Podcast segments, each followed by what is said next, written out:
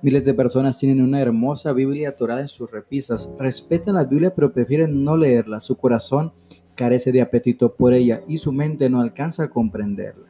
La Biblia, concluyen muchos que es tan sublime como inalcanzable. Solo los religiosos eruditos alcanzan a comprenderla.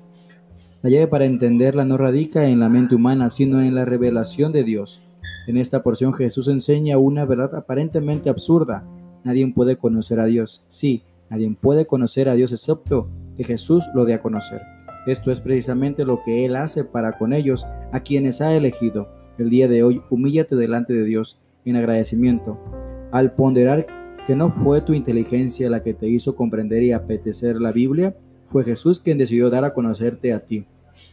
Él ilumina tu mente para que el Evangelio no te apareciera una locura, sino la sabiduría de Dios. Esto es la reflexión de hoy, de podcast Nuevo Estilo de Vida. Y muchas gracias por escucharnos.